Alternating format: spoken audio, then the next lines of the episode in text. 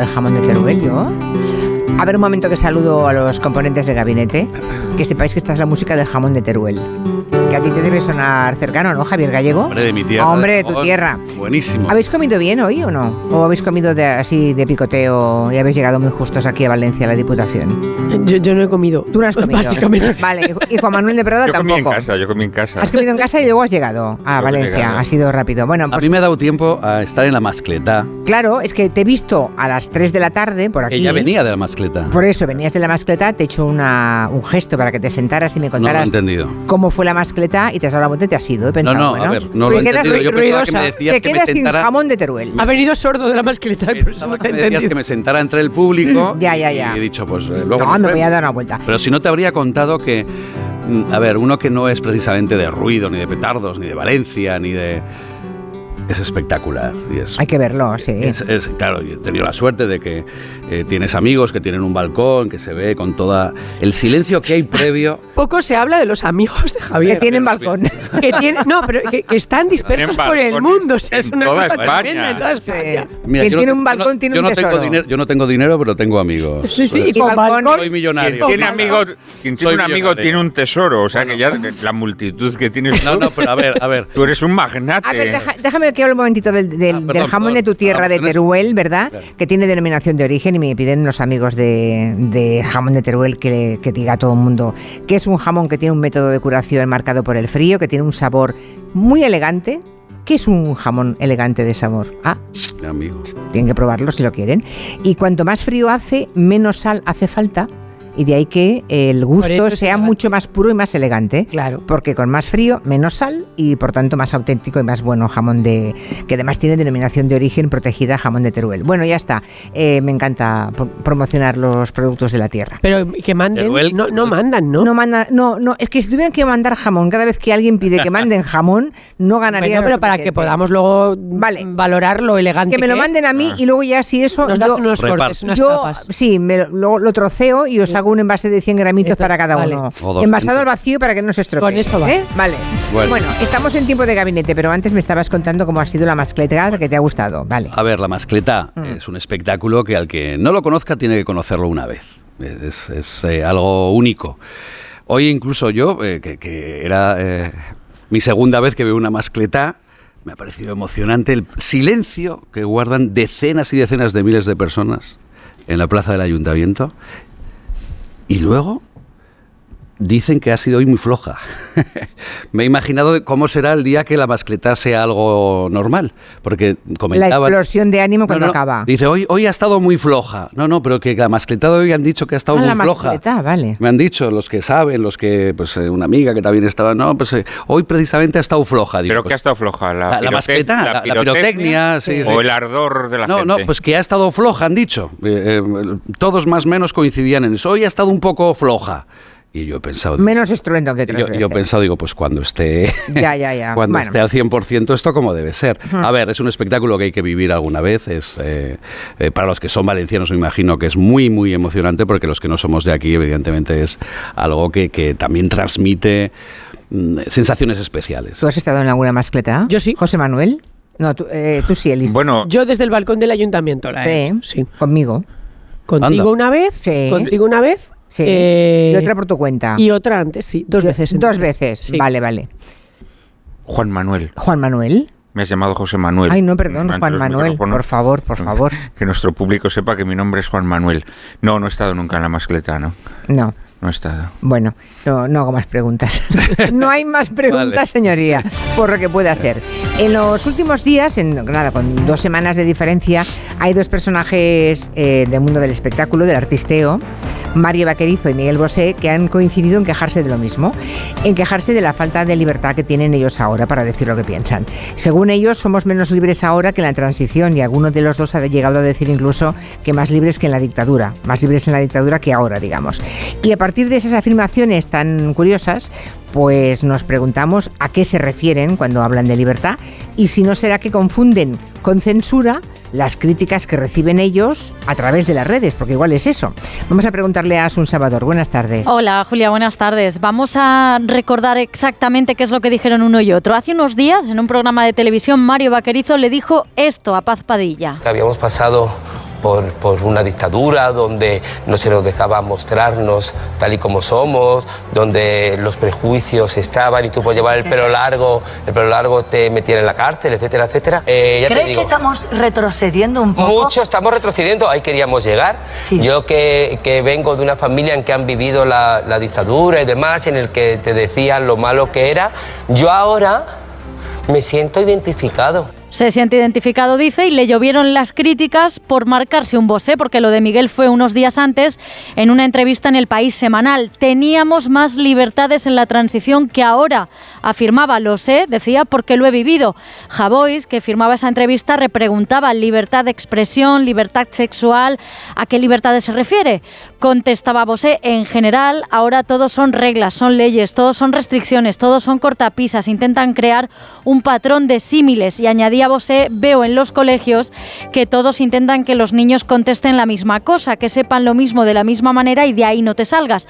No se enseña, se domestica, fabrican lo que quieren que sepas. Algo parecido sobre la libertad también se lo dijo a Pablo Motos ¿eh? en el hormiguero, no solamente en el país. Bien, los métodos educativos de ayer y de hoy merecerían un gabinete aparte, lo dejamos para otro día, pero hay que recordar, porque la memoria social a veces es frágil, que incluso en la década siguiente al fin de la dictadura, durante los años 80, aún se notaban algunos de sus efectos. Recuerdo algunos, estrenada la democracia, hubo que esperar varios años todavía, por ejemplo, para poder abortar legalmente en España, que quien quería abortar ya abortaba si tenía dinero y se podía marchar fuera a hacerlo, pero legalmente en España no se pudo hasta el 85 y a partir de ahí en tres supuestos. Mm, Te podías divorciar a partir del 81, pero no era un proceso que se hiciera de forma inmediata como ahora y además quedaba señalado. No te podías casar con alguien de tu mismo sexo, eso llegaría mucho después, porque en los 80 se acababa de despenalizar la homosexualidad, que fue delito hasta 1978 y aun con esa despenalización, la ley de vagos y maleantes siguió en vigor hasta mediados de los 90. Entre finales de los 70 y principios de los 80, el terrorismo de ETA era noticia día sí y día también, y había temor a un nuevo enfrentamiento político y social entre los españoles. Por eso los de Harcha cantaban aquello que quedó como himno de la transición. Είπα لي με El primer síntoma de una democracia es que se pueda votar en libertad y después ya vienen las demás libertades civiles y el estado de bienestar con su sanidad universal. A España la sanidad para todos, tuviesen trabajo o no, llegó con la Constitución, aunque quedaban décadas para que en nuestro país se hablase de salud mental o de salud sexual y reproductiva. En los 80 nuestra conciencia sobre la salud era tan laxa que podías fumar hasta en la consulta del pediatra. La chavalería podía ir subida en el coche en el asiento del copiloto y no se perdían los puntos porque no existía por entonces tampoco lo del carné por puntos. Y ya que estáis en Valencia, va un breve capítulo de fiestas. El franquismo no prohibió el carnaval de Cádiz, pero lo descafeinó y censuró hasta el punto de cambiarle el nombre. Tampoco prohibió las fallas, pero las convirtió en una fiesta con fuertes connotaciones religiosas y las utilizó como pasaría después con los Sanfermines para hacer propaganda exterior. Gracias, Asun. Hasta mañana. Hasta Buenas mañana. tardes. Bueno, más allá de este, de este rápido repaso, podéis ampliarlo o no. No sé qué os parecen las declaraciones de, de ambos, de Bosé y de Vaquerizo, si os han dejado perplejos o, o- o no, o si no os las trae al pairo. Tengo la sensación, Elisa pone cara de a mí, que me- a mí me importa un pepino lo que diga ni uno ni el otro. Sí, vale. es que me dan, me dan una pereza enorme. Vamos a ver. No sé por qué, bien Eh, interesante. Que por qué me, me dan mu- muchísima pereza. Vale. Eh, porque evidentemente yo no me puedo sentar aquí a discutir en serio si en la dictadura había más libertades que ahora. Pero, pero lo han dicho. Ya, chica. pero quiero decir, pero yo no me puedo, o sea, ver, yo no puedo. eh, Han dicho en la transición, ¿no? Exactamente, bueno, ¿no? pero bueno. Bueno, Vaquerizo hablaba Oye, de, la, de la dictadura. ¿eh? Vaquerizo ha hablado de la Bueno, no, él ha comparado, él ha Se comparado. siente como le contaban que se sentían sus padres en la dictadura. Vale, pero eh, insisto, con respecto a la dictadura es que ni me molesto en hablar porque me parece una estupidez de tamaño natural, entonces no, no, vamos, no le voy a dedicar mucho tiempo a eso. Eh, vamos a ver con el tema de la, de la, transi- de la transición y, y de, y de si ha habido eh, en general eh, curvas respecto al tema de las libertades en España. Yo creo que ha habido en un momento dado eh, eh, una salida a la transición en la cual eh, íbamos ganando todas las libertades, por lo tanto íbamos en una cuesta absolutamente gloriosa de libertades, donde las generaciones estábamos ganando libertades, en fin, en general las gentes estaban ganando y, disfrutando libertades que muchos de ellos no habían tenido durante mucho tiempo, y entonces de alguna manera fue una época holgórica en ese sentido. En el sentido de que uno era muy consciente de que estaba ganando cosas que no tenía, ¿no? Que yo creo que hay luego otras generaciones que no han tenido esa sensación, porque como ya se lo encontraron hecho, pues no han tenido esa sensación de que uno iba eh, pues alegremente conquistando cosas que los países de nuestro entorno tenían y que nosotros eh, no teníamos. A, a mí me parece que sí ha habido eh, alguna inflexión en el tema. Bueno, también puede ser que estos señores confundan la libertad con que ellos eran jóvenes en aquella época. Y claro, cuando uno era joven, cuando uno es joven, pues eh, evidentemente es más libre y hace cosas que ahora ya no hace. Por lo tanto, a lo mejor también tenían una especie de sensación de libertad que, en fin, ahora no tienen, pero no porque no la haya, sino porque ya no tienen el cuerpo y los huesos para, disfrutarla, ¿no? Y luego sí me parece que ha habido algunas, eh, algunas regresiones o intentos de regresión de las libertades en España que precisamente son eh, imputables a los gobiernos eh, de los señores que a Vaquerizo parece que le gustan y que con los que colabora haciendo publicidad y tal, que están ahí sobre la mesa. Es decir, a mí me preocupa ese tipo de, inflexiones que tienen que ver con penalizar eh, a la gente por lo que canta, por lo que escribe en los tweets, por los raps que hace y por tal, que eso me sí que me parece que es una cosa un poco regresiva. Pues habla muchas veces que hay algunas sí. eh, ahora mismo en las redes, pues incluso se echan contra gente que hace canciones y cosas que, que en la transición, bueno, los, más, más que la transición en los 80, finales de los 80, principios de los 90, cualquier grupo de rock que se preciara, pues cantaba cosas bastante más bestias. Y, y entonces, bueno, ahí sí veo, sí veo. Eh, pero no debe ser a lo que se refieren ellos. no, ellos desde luego el tema de la libertad de exp- de expresión respecto a lo que cantan, que nunca han cantado. A ver, Bosé nunca ha cantado nada que tuviera ningún tipo de problema, eh, no ya de libertad de expresión, sino intelectual. Eh, es decir, no tenía ninguno y por lo tanto, No. pues difícilmente iba a toparse en ningún momento de su vida con una censura de sus canciones, que básicamente no decían nada. Eh, y, y Vaquerizo, ¿qué hacía? Eh, ¿Él qué hacía? Era el manager de Alaska. Ah, vale, pues qui- quiero decir eso. Es que como tampoco me lo tenía un poco perdido lo que hacía, pues que tampoco ha tenido muchos conflictos con la libertad de expresión, entiendo. Vale, Eh, primera impresión, vale, ya está. es. Mm, no sé quién quiere seguir. Javier, ¿quieres Yo tú o, sí, qué- sí. o Juan Manuel? A mí me encanta el, el asunto de hoy. Eh, Julia. Y... Es un tema fallero, ya lo he dicho esta A ver, mañana. sí, He es dicho al equipo, exacto. vamos a Sí, hacer sí, un tema está bien- fallero. está bien visto, Ya pero- estamos en Valencia, un tema fallero. Pero vamos a ir a- al, al origen de... A ver, eh, que comparemos Hmm. una dictadura, evidentemente, donde no hay libertad de expresión, donde no hay libertad política, con la situación actual, ya de por sí es un síntoma. Y que se hable, y que se de hable su- como... de su capacidad intelectual. No, no, perdona, es que hay mucha gente, muchas personas, que coinciden con estos personajes que ha visitado. Que no voy a calificarlos como tampoco voy a definir la, la dictadura o la transición, porque se han referido más a la transición. Miguel Bosé, por cierto, fue un transgresor en la transición. ¿eh? ¿Sí? Un- sí, fue un transgresor, ¿Qué hombre. tras- y qué No era fácil. ¿Qué No era fácil. a Miguel Bosé? A ver, Miguel El Bosé agua de la en sus, fuente, en sus eh, eh, canciones, sí. que ahora lo podemos criticar mucho porque eh, sus Era- opiniones sobre, era- sobre la pandemia, las cantar, ¿qué quieres que vacunas, etcétera, todos las hemos criticado. Como es normal, porque estamos, oye, uno puede opinar y se le critica o se opina sobre eh, una opinión que no compartas. Pero Hombre, que canción protesta no hizo pero déjame, déjame, déjame que estemos hablando de que, hombre, es que ahora, claro que sí. Ahora muchas veces hay un pensamiento unívoco, exclusivo, excluyente, dominante, que hace que la peor de las censuras, que es la autocensura, a muchos ciudadanos les impida opinar libremente de muchas cosas que opinarían por la reacción que estas opiniones tendrían. Esto lo opinamos muchos y yo coincido. No voy a comparar con una dictadura, una democracia, no. Voy a decir que en este momento donde se Entonces te- supone entonces o presupone que hay mucha libertad, Pero te autocensuras porque no quieres que te critiquen. no, porque sabes que enfrentarte a ese discurso excluyente, exclusivo, dominante, tiene unas consecuencias que muchos a veces Ah, no son capaces Entonces de es cu- Yo es animo. cuestión de valentías y cobardías, claro, ¿no? De- claro. Mira, ya. y aquí estamos tres personas. Vale. Juan Manuel no ha hablado todavía. Aquí estamos tres personas que muchas veces somos versos libres y nos caen bofetadas porque se presupone que vamos a opinar una cosa de, de un asunto distinta a lo que luego opinamos. Bueno, normalmente aciertan, ¿eh? Los oyentes en la previsión, Bueno, normalmente pero perdona, nosotros tenemos ideas. Ah, no, claro. Claro, yo hablo, yo hablo, o sea, yo porque tengo Ya, ya. que hablar, porque presupongan que voy a hablar según donde me ubique, no me etiqueten, o según el discurso dominante.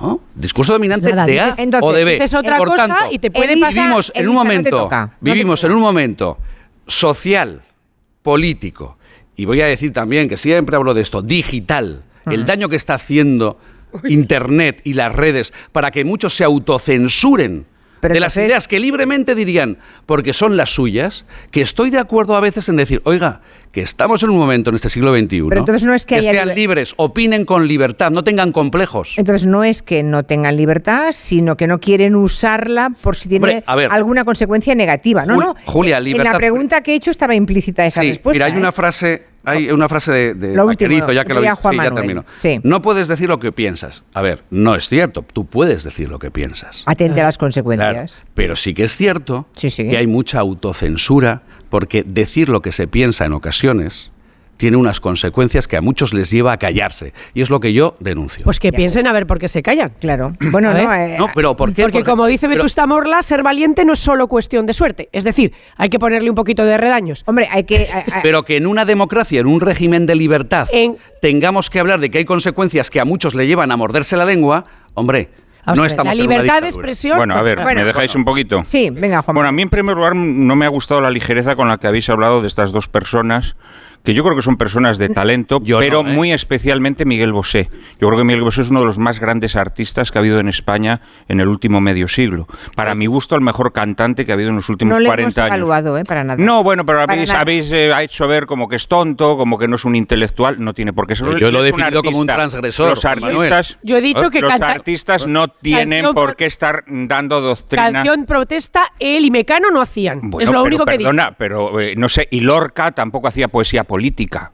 Eh, ¿Qué me quieres decir con esto? Bueno, Bueno. No, no, no, no, perdona. Bueno, no, ¿qué me quieres decir con esto? No, Bueno. no. No hacer canción protesta, pues no pertenece a un género, ¿no? No pertenece a un género de la canción, pertenece a otro. Entonces, bueno, yo creo que os habéis referido a él con, con bastante falta de respeto y repito, yo creo que es uno de los más grandes cantantes No que ha habido en es España, verdad. porque yo, que lo llevo escuchando desde la infancia, pues la verdad es que, no sé, me sé de memoria 40 canciones de él o 50 y muchas de ellas me parecen de las mejores canciones que se han compuesto en España Bueno, en, pero eso en es el último medio siglo. Pero dejando mí no me ha gustado nunca, libertad, antes ni ahora, el tema de la libertad.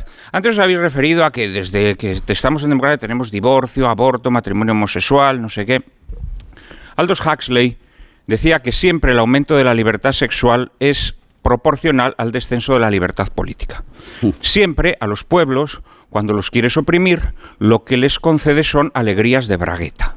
Esto es una norma que recorre todas las civilizaciones humanas desde la noche de los tiempos. Entonces, eh, habría que afinar un poquito más lo que entendemos por libertad. El problema de las libertades, de las llamadas libertades que se, que se crean o se conceden graciosamente eh, a través de la Constitución y de otras normas eh, al comienzo de nuestra democracia, es que consagran el modelo de la llamada, por, por los estudiosos de la política y de la filosofía, la libertad negativa, que es aquella libertad que no tiene más límites que la libertad del vecino. Entonces, esas libertades que no se, no se preocupan de escrutar cuál es la verdad humana, cuál es la verdad de las cosas, cuál es el orden del ser, ¿no? sino que tú puedes hacer lo que quieras, independientemente que sea un disparate, independientemente que esté mal, siempre y cuando no le causes daño al prójimo. Esas libertades negativas terminan colisionando.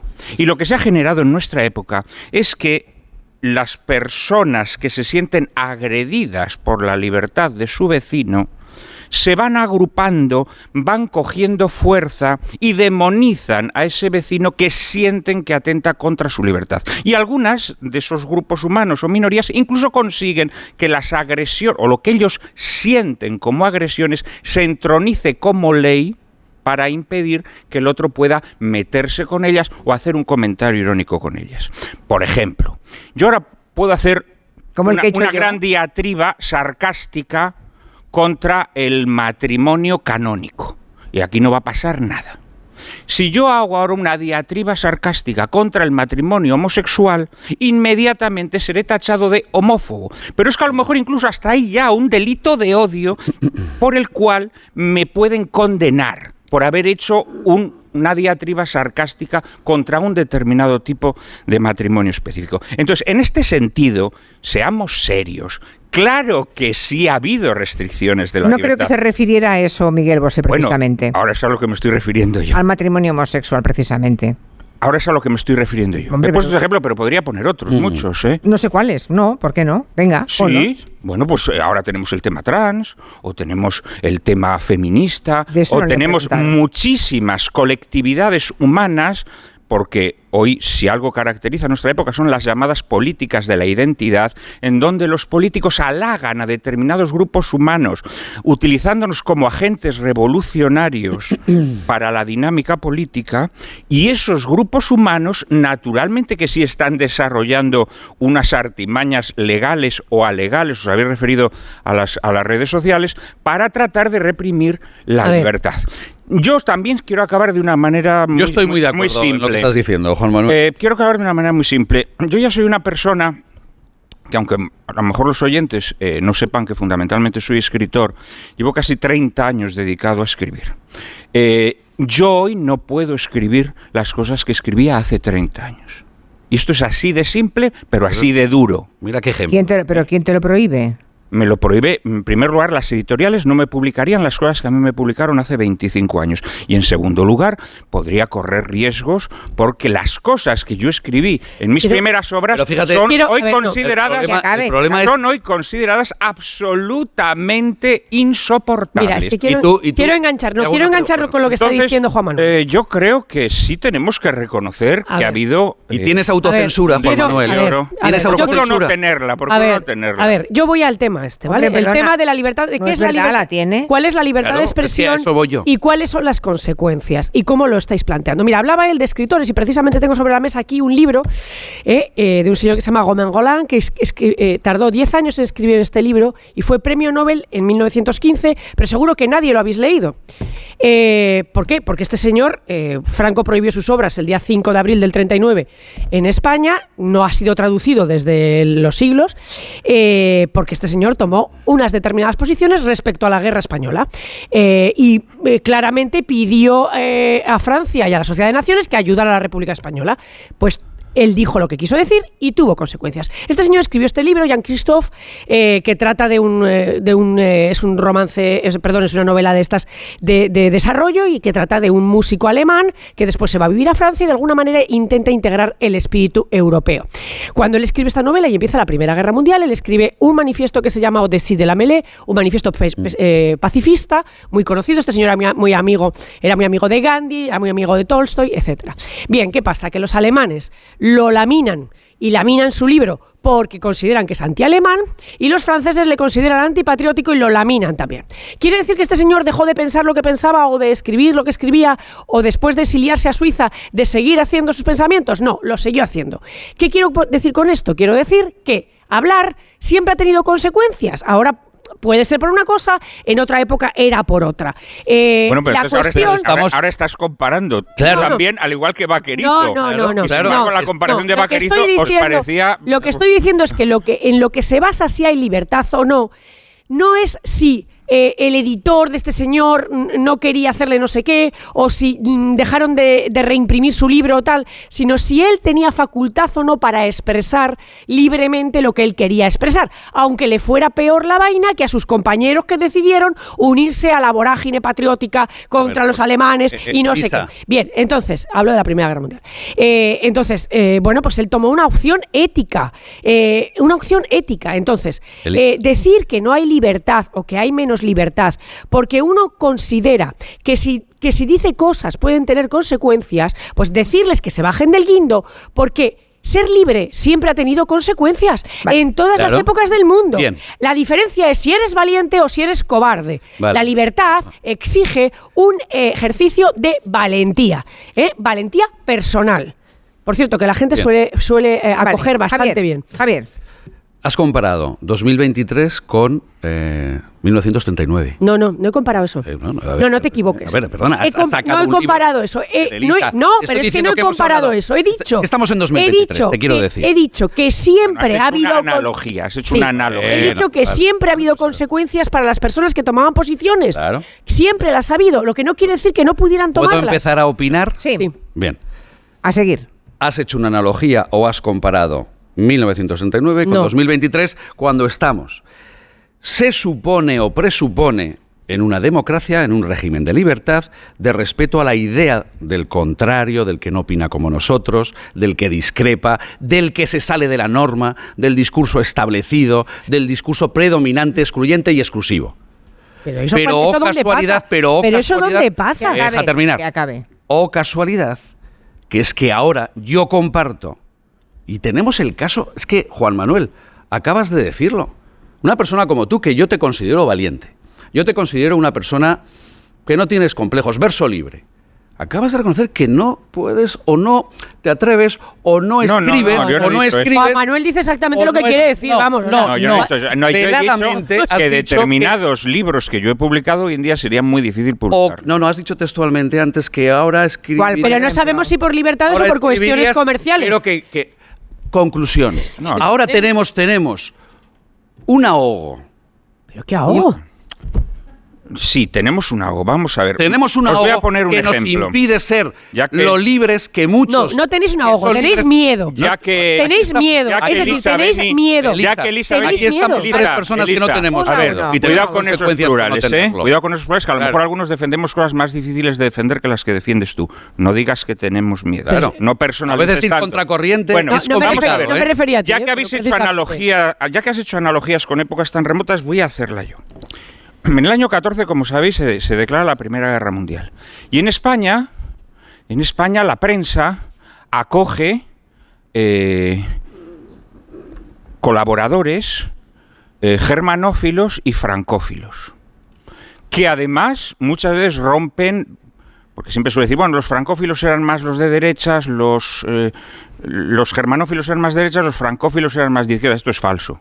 Valle Inclán, que era carlista, era francófilo, Baroja, que era, se supone, más avanzado, era germanófilo, eh, Jacinto Benavente era germanófilo, el otro era, en fin. Toda esa gente exponía sus ideas en la prensa. Toda esa gente exponía sus ideas en la prensa.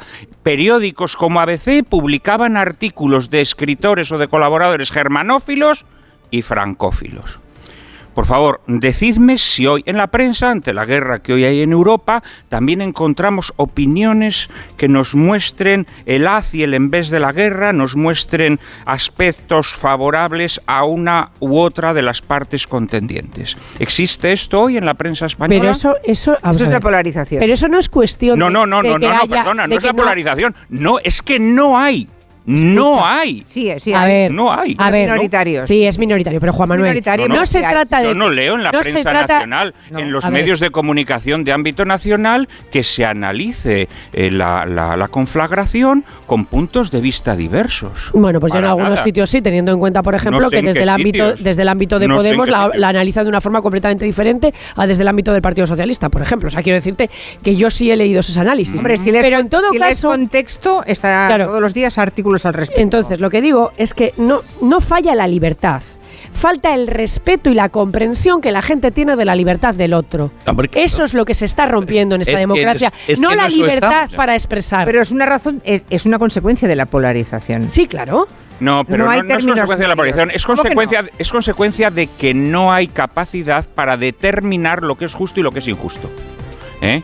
Y entonces lo que ocurre son cosas como la que está ocurriendo ahora, repito, con estas últimas leyes, en donde hay sectores minoritarios que tratan de imponer su caso personal como verdad indiscutible. Y no solo eso, sino que quieren propagarla y que quieren disponer de los instrumentos de la educación No, Y para que los así- hijos de los demás Y seamos aún así, en aún así yo he, y aún así yo he es escrito y me he contigo. manifestado reiteradamente sobre los defectos y los problemas nefastos que va a producir la ley trans, que veremos que los produce. Es decir, y lo he dicho aquí y nadie me lo ha impedido y, ya lo me he escrito. y ya me contarás y los nadie me lo ha efectos que poco a poco tendrá en tu vida. Bueno, pues oye, si los tiene que tener, que, que se tengan. Es decir, es que esa es la ¿Y por historia. qué los tiene que tener? Pues no lo sé, porque hay mucha ¿Por gente, qué los porque tiene hay mucha gente abyecta, porque hay mucha gente fa- eh, eh, fanática, porque hay mucha gente fascista, porque hay mucha gente, porque hay mucha gente así y eso eso es- Tenemos que forma parte de la naturaleza humana, pero no tiene que ver con la el nivel Pero de toda libertad. esa gente no tendría que Eh, estar tenemos- protegida por las leyes. Tenemos que hacer una pausa y Esto- regresamos. Que quiera opinar Pido sobre la. Sí, luego te la pides para empezar. Javier, de acuerdo. Una pausa, va. Me comunican que el aeropuerto desaparecido. Hay que cubrir el colapso de los transportes, ¿vale? ¿Y si cubrimos la crisis de abastecimiento? Oiga, ¿Cómo que no hay aeropuerto? Que no hay aeropuerto, caballero. ¿Te imaginas un día sin aeropuertos? Descúbrelo en undiasinaeropuertos.com. AENA, aeropuertos para ti. Ministerio de Transportes, Movilidad y Agenda Urbana, Gobierno de España. Soy David de Carlas. Si tienes un impacto en el parabrisas, no esperes a que se rompa por completo. Entra directamente en carlas.es, elige día y hora y te lo repararemos en solo 30 minutos. Carglass cambia, Carglass repara. Los Lion Days de Peugeot incluyen VPST, ventajas por ser tú. Una oportunidad con todas las letras para disfrutar de ventajas exclusivas en vehículos nuevos en stock y con entrega inmediata. Condiciones especiales en seminuevos y posventa, solo del 15 al 30 de marzo. Inscríbete ya en peugeot.es. Lo vives. Lo luchas y lo disfrutas. Sí, el deporte te lleva a hacer más deporte. Por eso en el corte inglés del 9 al 19 de marzo, hazte con marcas de fitness, running y trail como Nike, Adidas, Under Armour, Puma y llévate un 30% de regalo. Para tus futuras compras en todos los deportes. Solo en el corte inglés. El 22 de marzo se celebra el Día Mundial del Agua, elemento fundamental para la vida. Con este motivo se muestra en la Fundación Canal de Madrid la exposición Somos Agua. El programa Por fin no es lunes se hará en directo el sábado 18 desde su auditorio para descubrirnos más cosas de esta exposición y de la importancia del agua. Con la colaboración de la Fundación Canal, el 18 de marzo a partir de las 8 de la mañana, Por fin no es lunes desde la Fundación Canal en Madrid, con Jaime Cantizano. Te mereces esta radio. Onda Cero, tu radio. Lo vives. Lo luchas y lo disfrutas. Sí, el deporte te lleva a hacer más deporte. Por eso en el corte inglés del 9 al 19 de marzo, hazte con marcas de fitness, running y trail como Nike, Adidas, Under Armour, Puma y llévate un 30% de regalo. Para tus futuras compras en todos los deportes. Solo en el corte inglés. El paraíso existe y está en el este de Mallorca. Disfruta de las playas de Calamillor, Sacoma, Calabona, Costa de los Pinos, Sillot y el espacio natural de Sapunta de Namer. Descubre Calamillor y la isla de Mallorca con gente viajera. Este sábado en directo desde Pula Golf Resort, gracias a la Fundación Mallorca Turisme y al Consorcio de Turismo de Sonservera y San Llorenç des Cardassar. Este sábado desde las 12 del mediodía, gente viajera con Carlas Lamelo. Te mereces esta radio. Cero, tu radio. Con las lentillas, el polvo, los ordenadores, notamos los ojos secos, nos pican. La solución es Devisión Lágrimas. Devisión alivia la irritación y sequedad ocular. Devisión Lágrimas. Este producto cumple con la normativa vigente de producto sanitario. Esta semana, el mayor bote de la historia de Pasapalabra ya tendrá un ganador. Rafa. Por este, por este es Rafa. ¿Quién se lo llevará? Pasapalabra. De lunes a viernes a las 8 de la tarde en Antena 3. La tele abierta. Onda Cero, Madrid. Más del 35% del emprendimiento en la Comunidad de Madrid está liderado por mujeres, pero podrían ser muchas más. Arrancar mi proyecto con el apoyo de la Comunidad de Madrid ha sido fundamental. Hemos trabajado para conseguirlo y crecer juntas. Comunidad de Madrid. Hey, ¿qué haces? Pues me estoy registrando en Decide Madrid. ¿Y qué es eso? Es el portal de participación ciudadana del ayuntamiento. Puedes proponer cualquier idea que se te ocurra para mejorar el barrio. Anda, pues yo también voy a registrarme. Pon tus ideas en acción. Decide Madrid, Ayuntamiento de Madrid.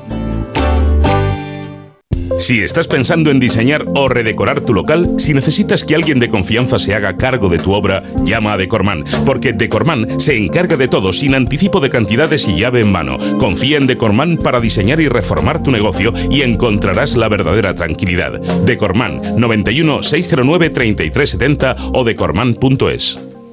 A la hora de alquilar, ¿experimentas el pánico de elegir el inquilino adecuado? ¿O confías en la selección de un inquilino solvente y fiable a los especialistas en protección a propietarios? Cada día somos más los que disfrutamos de la protección de alquiler seguro. Llama ahora al 910-775-775. Alquiler seguro. 910-775-775. ¡Un euro! ¡Un euro! En Blue Space tenemos todo el espacio que necesitas y las mejores promociones. Alquila ahora tu trastero y paga solo un euro el primer mes. Consulta las condiciones de la promoción en bluespace.es o llama gratis al 900-250-900. Blue Space. Cuanto más vives, más espacio necesitas. Si tiene joyas de firma o artículos de oro y plata, llame al 91 534 6706 o vaya a la Plaza San Juan de la Cruz 9. Si tiene joyas de firma o artículos de oro y plata, llame al 91 534 6706 o vaya a la Plaza San Juan de la Cruz 9. Le pagarán el mejor precio al momento. Y también bolsos de Vuitton, Chanel y Hermès. Porque quieres renovar tu baño y tu hogar y convertirlos en un espacio confortable y moderno, Coisa Sanitarios te ofrece todo lo que necesitas. Azulejos, muebles, mamparas, calefacción, proyectos personalizados y las mejores marcas a los mejores precios. Renueva tu baño, renueva tu vida. Encuéntranos en grupocoisa.com. Coisa, nos mojamos por ti. Muebles Adama. Renovar sus muebles es renovar su vida. Venga a conocernos y le sorprenderá todo lo que podemos hacer por usted. La más amplia variedad de muebles de calidad y diseño a un precio increíble. Muebles Adama. Ver a la calle General Ricardo 190 o entra en mueblesadama.com.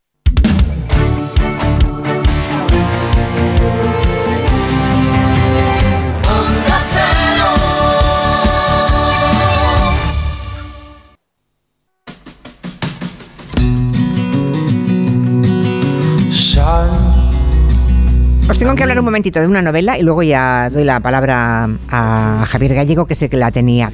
Es que hoy ha llegado a las librerías una novela muy esperada de Kate Morton, se llama De vuelta a casa. Es la autora del Jardín Olvidado. ¿eh? Kate Morton es una de las grandes voces de la narrativa actual.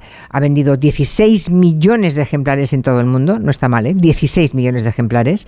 Y ahora vuelve con esta novela, De vuelta a casa se llama, y habla en esa novela del poder de la maternidad, de la erosión que provocan los recuerdos y del poder curativo que tiene la verdad. De vuelta a casa es la nueva novela de Kate Morton y hasta la venta desde hoy mismo en todas las librerías y en las tiendas de libros online. Venga, Javier, ¿qué querías decir? Sí, me estaba apuntando porque acaba de decir antes eh, Juan Manuel, ha hablado de justo e injusto. No se trata de justo o injusto, Juan Manuel, se trata de lo que tú consideras... No, espérame. Sí se trata, sí, sí. Uy, vaya dos. Lo que tú consideras justo y quieres exponer, no te lo ahoguen los que tienen un complejo de superioridad para determinar lo que es lo dominante.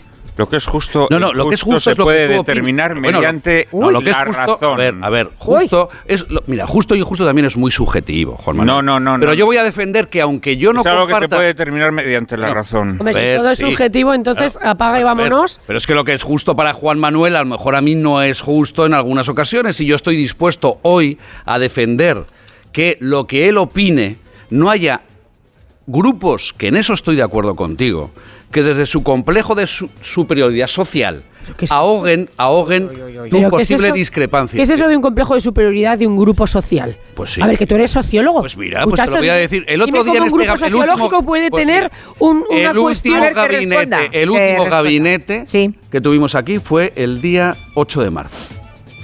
Y yo tengo una opinión y la manifesté, que comparten muchos españoles porque puse sobre la mesa una encuesta. Ahora enfrentarse al complejo de superioridad de cierto movimiento feminista ¿Pero qué dices? Si yo, ahoga tu si discrepancia. yo lo hago todo el yo- tiempo. ay, bueno, pero pues si yo lo hago estoy todo hablando el de que tiempo. yo animo, O sea, yo animo a los que nos escuchen, a los ciudadanos, que rompan esos eh, eh, complejos Pero ya y que esas y que no no pero que yo no hablo por mí hablo de o que sea, a vivimos mí el en feminismo una que representa Irene Montero ser no me representa en absoluto pero que y lo no he hablo de Irene. Montero ni de nadie Bueno, pues hablo yo te lo digo, fíjate. enfrentarse a un discurso excluyente exclusivo vuelvo a decir los mismos epítetos dominante es muy Con la complicado razón. Lo que es muy complicado con y la necesita razón. un esfuerzo de Enfréntate- valentía enfréntate que con la una- razón. que en una democracia que se supone que tiene un régimen de libertad no deberíamos tener. Y aunque tú discrepes y seas minoritario, adelante. Pues ahora no se ahoga esa ¿Alguna última, discrepancia. alguna última conclusión? Se me queda menos de un minuto ya. No, vamos a ver, sí, sí, sí creo que se puede determinar lo que es justo, pero sobre todo es que cuando tú das libertad para la injusticia, la injusticia tiene consecuencias. El otro día, ya que se os estáis refiriendo a este tema, entrevistaban al jefe de psiquiatría de un hospital de Madrid, Mm. que dijo que los casos de niños trans han crecido un mil por ciento durante el último año. Vale, ¿ves? Lo has podido decir. Ante la duda, Claro. siempre más, más libertad. Siempre más libertad. Ante la duda, más Ojalá así fuera y se respetara eso que Y más acabas de valentía. Fíjense dónde hemos acabado y dónde hemos empezado.